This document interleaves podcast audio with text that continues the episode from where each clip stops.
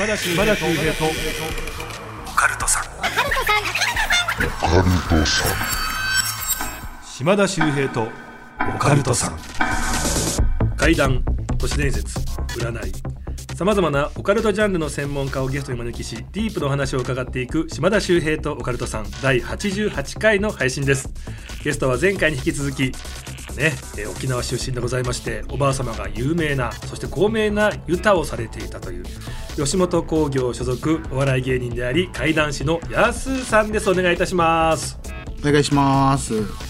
まあねやすーさんやっぱり霊感が終わりということで僕もねよく相談させていただいてるんですがはい。番組宛てにねたくさんメッセージ届いてるんですよわ、嬉しいです。こんな体験してますっていうもうこれねやすーさんに聞いてもらって見解を伺えたらもう最高だなと思いますんで、はい。ちょっとあのいくつかいいですか？はい、よろしくお願いします。はいこちらですねペンネーム風呂でもメガネさんからいただきましたいや曇っちゃうよ本当に そういうの言ってっていいんですか？僕も初めてチャレンジしたんですけど、はい。下手だなと思ってます自分で。いやいや、僕は好きでしたけど。なんかねラジオパーソナリティとかこういうのやるからちょっとやってみたかったんですけど。曇っちゃうよ。曇っちゃうよ本当に。ねえ本当に。もう外せ外せ!とかつってね本当ねさあごめんなさい。切り替えますんでごめんなさい、えースタッフの皆さん島田秀平さんこんにちは。ありがとうございます、えーいつも楽しく拝聴しております。私の友人が体験した奇妙な話を聞いてくださいある日の晩その友人が車を運転していたんですが信号がない暗がりの横断歩道に差し掛かった時暗闇から急に現れた年配の女性と接触事故を起こしそうになったそうなんです。うわっという感じで友人は車を減速させ避けてバックミラー越しにその女性が無事に横断歩道を渡るのを確認しつつその場を去りました、なんとかこうやり過ごしたわけですよね、はい。ああよかった。事なきを得た友人は一安心したそうですがしばらく走っていると奇妙なことに気づいたんです。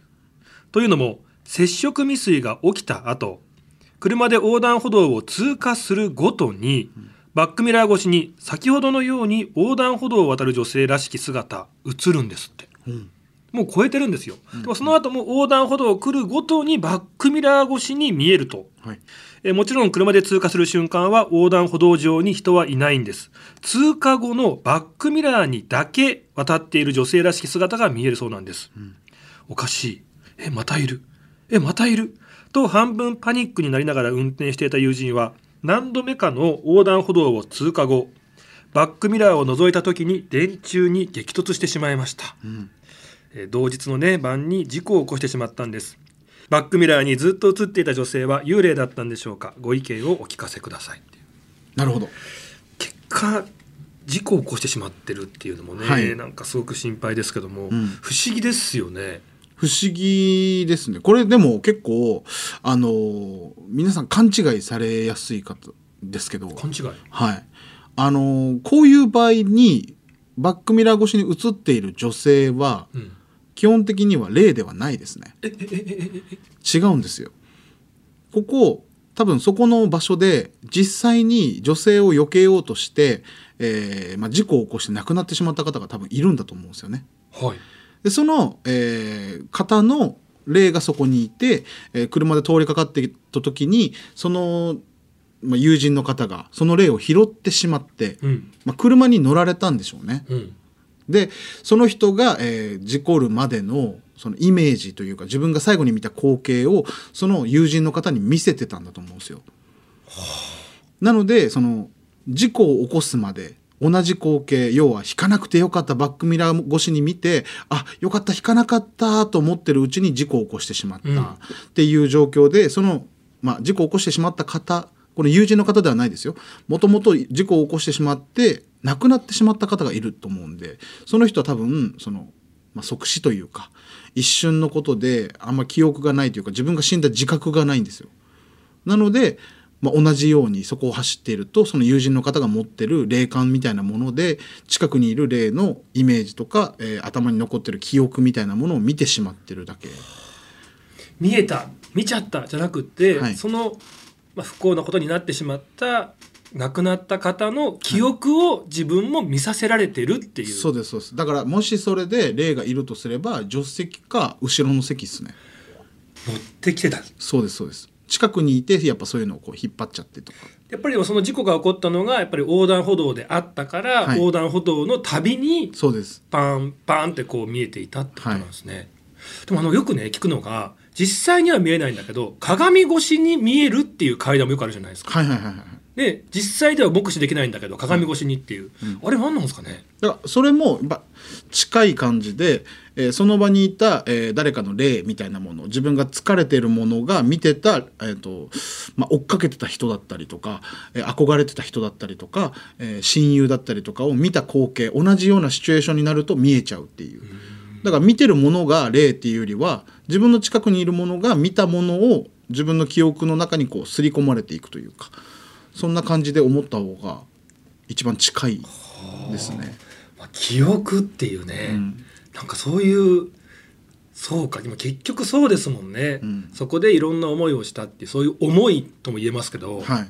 それがスッて入ってきて、うん。実際にいるかどうかじゃなくってそれを自分も同じような光景を見させられてるっていう現象なわけですね。だからあのー結構こう自らね命を絶ってしまうような現場に行くとそういう人の感覚というか、えー記憶を自分の中に入れられてすごく悲しい気持ちあになったり、涙がこぼれちゃうとかね。はい、でそれが行き過ぎちゃうと、まあ、飛びたくなったりとか、うんうんうん。そこでもう人生を終わらせてしまいたくなってしまう感情まで持ってかれるとやっぱり、えーそういうつもりはなかったにしてもそういう行為に至ってしまったりとかすることが多いんで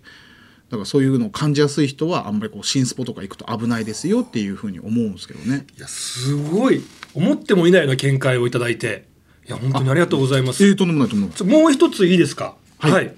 えこちらですね、えー女性の方です。なあさんからいただきました。ありがとうございますありがとう。ございます。えー私が小さい頃体験した不思議な出来事を相談させてください。私のおばあちゃんは昔から不思議な力があるのか幽霊が見えたり未来を言い当てたりっていうおばあちゃんでした。ちょっと似てますねヤースーさんのね。はい、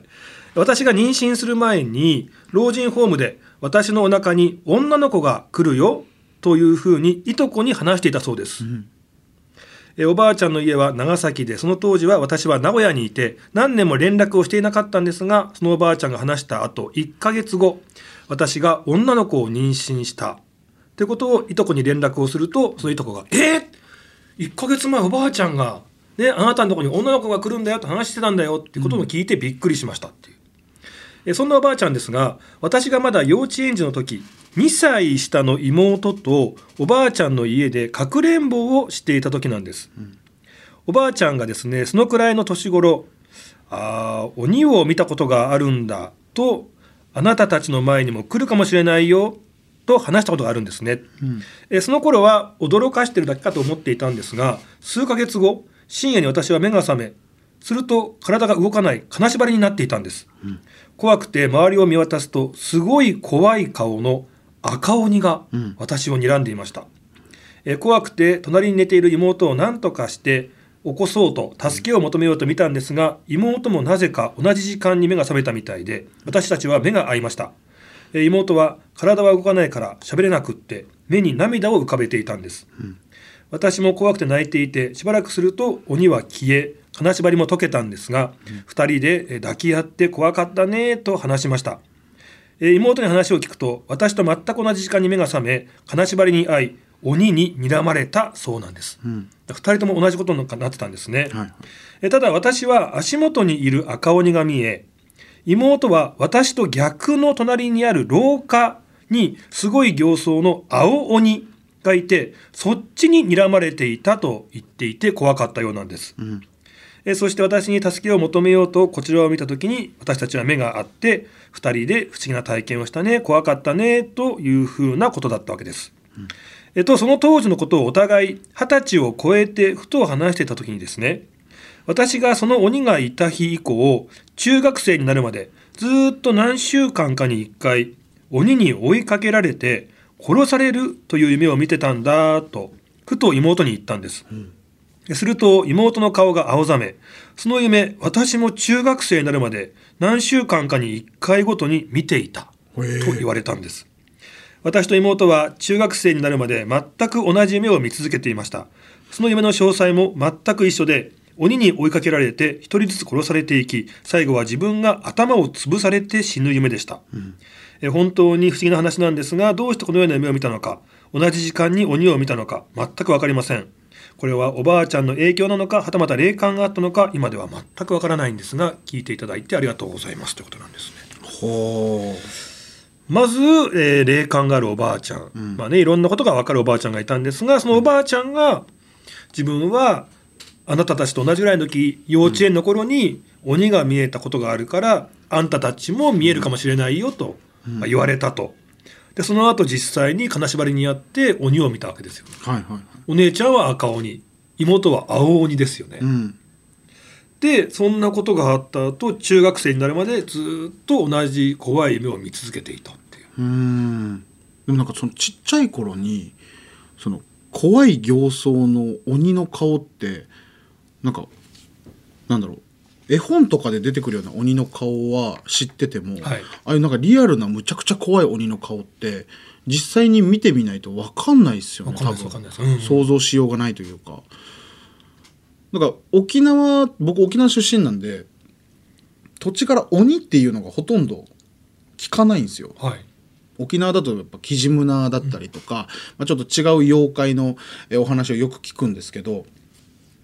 僕も一度そのキジムナーを見た経験というか。見たかどうか僕も覚えてないんですけど。あ覚えてないというかそれそれをいキジムナーだよって言われたからそうなんだって思っただけなんですけど。それは本当たたただの子供だったんですよ。うん。子供の群衆が夜中中学校中学生の時に夜中に僕の部屋の窓をだんだんだんだんだん叩いてきて。ええ。で外がもう朝になってる状態で。でカーテンバッて開いたら幼稚園児がなんか10名ぐらいバーッと窓の外にいて、ん。窓パタパタパタパタ叩きながら「遊ぼう遊ぼう」って言うんですよね。で僕の友達もいて「何?」って言って夜中だったんで「いやなんか子供来てるな」って言って外を見て「ごめんごめん遊ばない遊ばない」って言ってカーテンパッて閉めた瞬間に真っ暗になったんですよ。ええでえ？ってなってでも自分は立ってるじゃないですか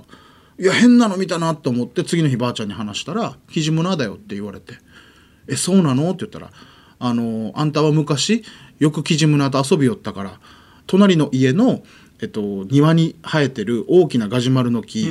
が、えー今日切り倒されるから最後に挨拶に来たんじゃないかって言ってもらえたんですよね。だからその僕はその子供たちを見たっていう感覚だったんですけどそれが実はキジムナーだったっていうのを聞かされた時にその子たちがえお姉ちゃんと妹さんが見たもの赤鬼青鬼だと思って見てたものって本当に鬼なんかなっていう。その自分の中でのあるイメージが鬼っていうイメージで見えるだけでもしかしたらその亡くなった人を見た時に黒い影で見える人いたりとか透明な人の形が見える人もいればっ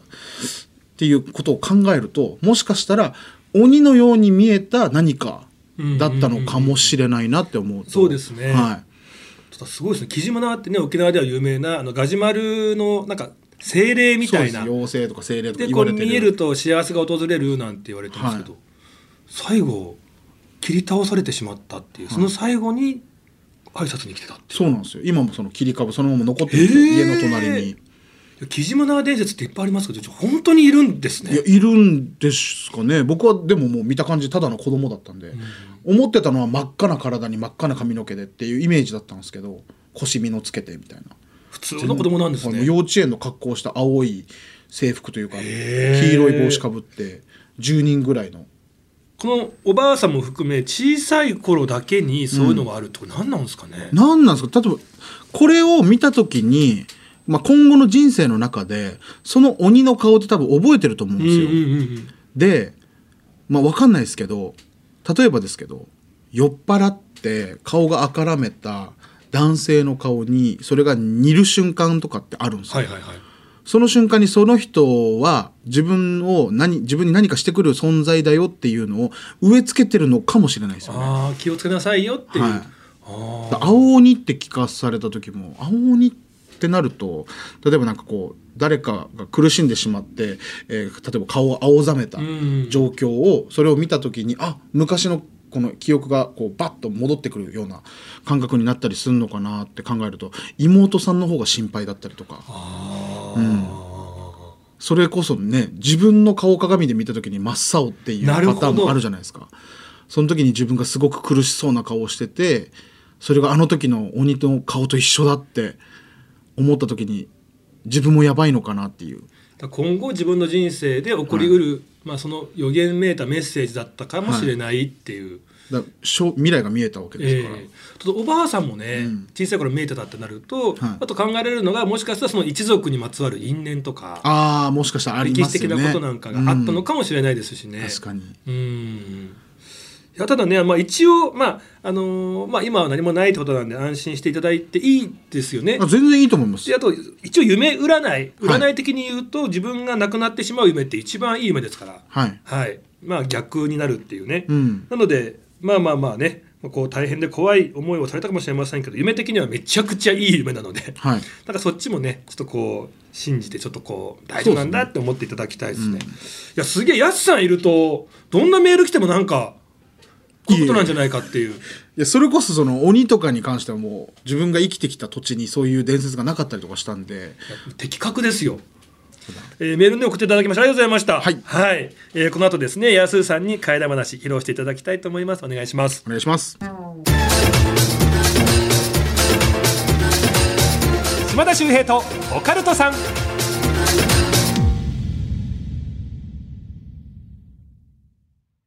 ようこそ闇の世界へ。それはこの街のどこかで誰かが体験した秘密の物語。怖いライトゾーン。福原遥がご案内します。詳しくは日本放送ポッドキャストステーションで。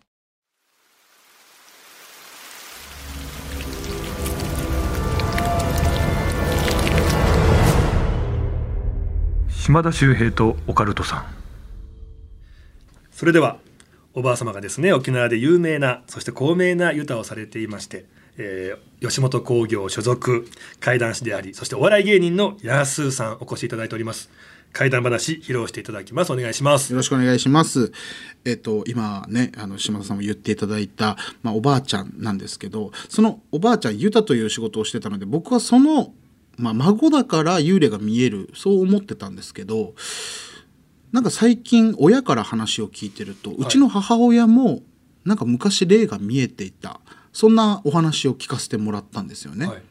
なのでもしかしたら僕おばあちゃんだけの霊感じゃないんじゃないかと思ったお話がありまして、ん。えー僕兄弟が6人いるんですけどすぐ近くのお兄ちゃんが、えー年が一番近いお兄ちゃんが9個離れてるんですよ。なので僕が小学校の時にはもうあっちは大人だったんですよね。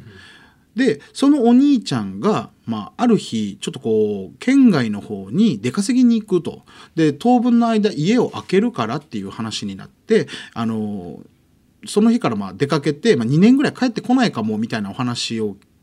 してたみたいなんですよ。はいその時にうちの母親は「あ分かった」とでもそのお兄ちゃん本当に片付けとかそういうのできない人なんで、自分が必要なものだけ持ってえいなくなっちゃったんですよね。ただ家の中には兄ちゃんが使ってた棚とか、えーテレビとかそういうもの置きっぱなしになってて母親はそこを掃除しなきゃなと思ってたらしいんですよ。はいまあ、そんな中、まあ、次女と母親2人でですねうちのお兄ちゃんの部屋を掃除しに入ったらしいんです。うんすると、えーうちのお姉ちゃんが入って「うわもう男の部屋だからくっさいわ」とか言いながら部屋の奥にぐーっと進んでいく中うちの母親は後ろからこうついてってパッと部屋に入った瞬間にいるはずもないのに部屋の中にオーバーオールを着たショートカットの女の子が膝を抱えて座ってるのが見えたそうなんですよ。な何歳ぐらいの？多分10代って言ってましたね、10代後半か。それぐらいの女の子が膝を抱えて座ってると。で母親は「えなんでこんなとこに女の子がいるの?」と思って「お姉ちゃん？お姉ちゃん」って声をかけたそうなんです。そしたらうちの姉が「何？急にお姉ちゃんだなんて」みたいなこと言われてうん。普段そんな呼び方しないし。でも母親は全然違うとこ見て「お姉ちゃん」って声かけてるんですよ。でうちの姉の方は気持ち悪くなって「どうしたの？あんた」みたいな感じで母親に伝えたらうちの母親その子に話しかければ話しかけるほどどんどんどんどんお腹が空くんですって。え。ーすっごいもうお腹が空いてもうお腹空きすぎて気分悪くなるぐらい。あもうお腹空いたお腹空いたってなって口にも出しちゃってたんですよ、そしたらうちの姉は「いやだったらなんか食べてきたら?」と声をかけて「ごめんちょっと掃除機取りながら1階に降りて、えー飯食ってくる」って言ってうちの母親玄関から出て1階に降りる階段トントントンって降りてたそうなんですよ、はい。その時頭の中でご飯が食べたいが勝ってるんですけどやっぱ意識は残ってるんであんなところに女の子いるはずないのになっていう感覚はあったそうなんですよ、ええ。そのままキッチンに行ってご飯にお茶をかけてお茶漬けにしてもう飲むようにサラサラサラーっと食べたそうなんですよ、うん。でバーッと食べてお腹いっぱいになった瞬間にそれを全部戻してしまったみたいなんですよね、でうわーってなって膝からガタガタっと崩れてどうしよう立てないかもって思ってるとそこにうちのばあちゃんがスーッと来て「あんたなんでか?」と声かけてきたみたいなんですよ。そしたらうちの母親が「なんか今ねあの息子の部屋を掃除しようとしたら女の子がいてさ」って言ったらうちのばあちゃんがうちの母親の肩に手をポンと置いて「ああそうかそうか分かった分かった」と。あんたの息子、まあ、うちの孫は内地に行く、まあ、県外に出る前にんどこに行ってたかって言うんですよ。はいで母親が知ってるのは車に乗って、まあ、今から県外に行くから友達何人かと車でバーッと遊びに行って結局一日帰ってこなかったんですって。で何してたかは分からないって言うんですよ。そしたら今すぐ電話してどこにで何をしてたか聞きなさいと。この女の子はあのその出先で拾ったものだからって言ったらしいんですよ。はい。で母親は女の子がいるっていうのは言ってたけどそれが幽霊なんだってその時初めて分かったらしいんですね。うん。ですぐ電話をかけてうちの兄貴に電話するとえ前の日確かに変なことがあったと、え友達と遊びに行って車1台で。でうちの兄飲まないんで車運転してたみたいなんですね。でみんな飲んじゃってワイワイ騒いじゃったからもう眠たいなってなってもう真っ暗街灯も一個もないような広っ端があったんでそこにスーッと車を止めてそこでみんなで寝て朝帰ろうとうん。話になって寝たらしいんですよ。はい。でその時、まあ、真っ暗ではあったんですけどブーンと入ってそこに車を止めてエンジン切ってバーッと寝出して朝起きた時すっごいなんかこう焼け焦げたみたいな匂いがしてえ車が故障かと思ってパッて見ると昨日スッて止めた自分の車のすぐ真横に燃え切った後の車があったらしいんですよ。ええ気づかなかったんですね気づかなかったらしいんですよ。でうわなんだこの車って思ってそのままみんな送って帰ったんですって。そしたらあなるほどなとうちのばあちゃんがその車で亡くなってしまった女の子があんたについて家に来てあんたと一緒に部屋に入ったんだけどあんなあんたにはついていかなかったんだね、うんだからここに残ってるんだはずよって言われてうちの母親はその部屋に戻って、えーその女の子の方を見てご飯いっぱい食べたよって言ったらその場から消えたらしいんですよ。うんだからうちの母親は幽霊が見えるんですけどいまだにそれを否定し続けてるんです。なんでかっていうとうちの母親も心が弱いからそれを知ってちゃんと見えるようになってしまうと自分が生きていけないかもしれないって思った母親なりに、まあ、見ないようにするための、まあ、やり方というか、そういうのを教えてもらった時にもしかしたら僕おばあちゃんだけじゃなくて母親からの遺伝もあるんじゃないかなと思ったそんなお話です。ありがとうございます。やっぱりこう脈々とその力が受け継がれてまあでも母親ってばあちゃんはお父さんのお母さんなんで母親って他人なんですよね。あそうかそうかそうかそうかはい。なんですけど母親ももともと持ってるなるほどたみたいな感じなんですよ。そうかはじゃあまあ別々の霊感があった血筋い。そうなんですよ。がぐっとこう入ってきてるのが安さんっていうもしかしたらその影響があんのかなっていう。はあ、いやちょっとねその霊感がないんだっていうことで自分は守ってんじゃないかって話ありましたけど、はいやっぱりそれを自分は霊感があって見えるんだって認めてしまうとよりそういった霊現象に遭いやすくなったり見えやすくなることってあるんですねい。や母親の場合はそれを意識するとやっぱ見えてしまうそうですね。だから見ないようにしてる。あの歌で「お化けなんてないさ」っていう歌ありますよね「うん。はいはいお化けなんてないさ」「お化けなんて嘘さ」みたいな歌、はい。あれが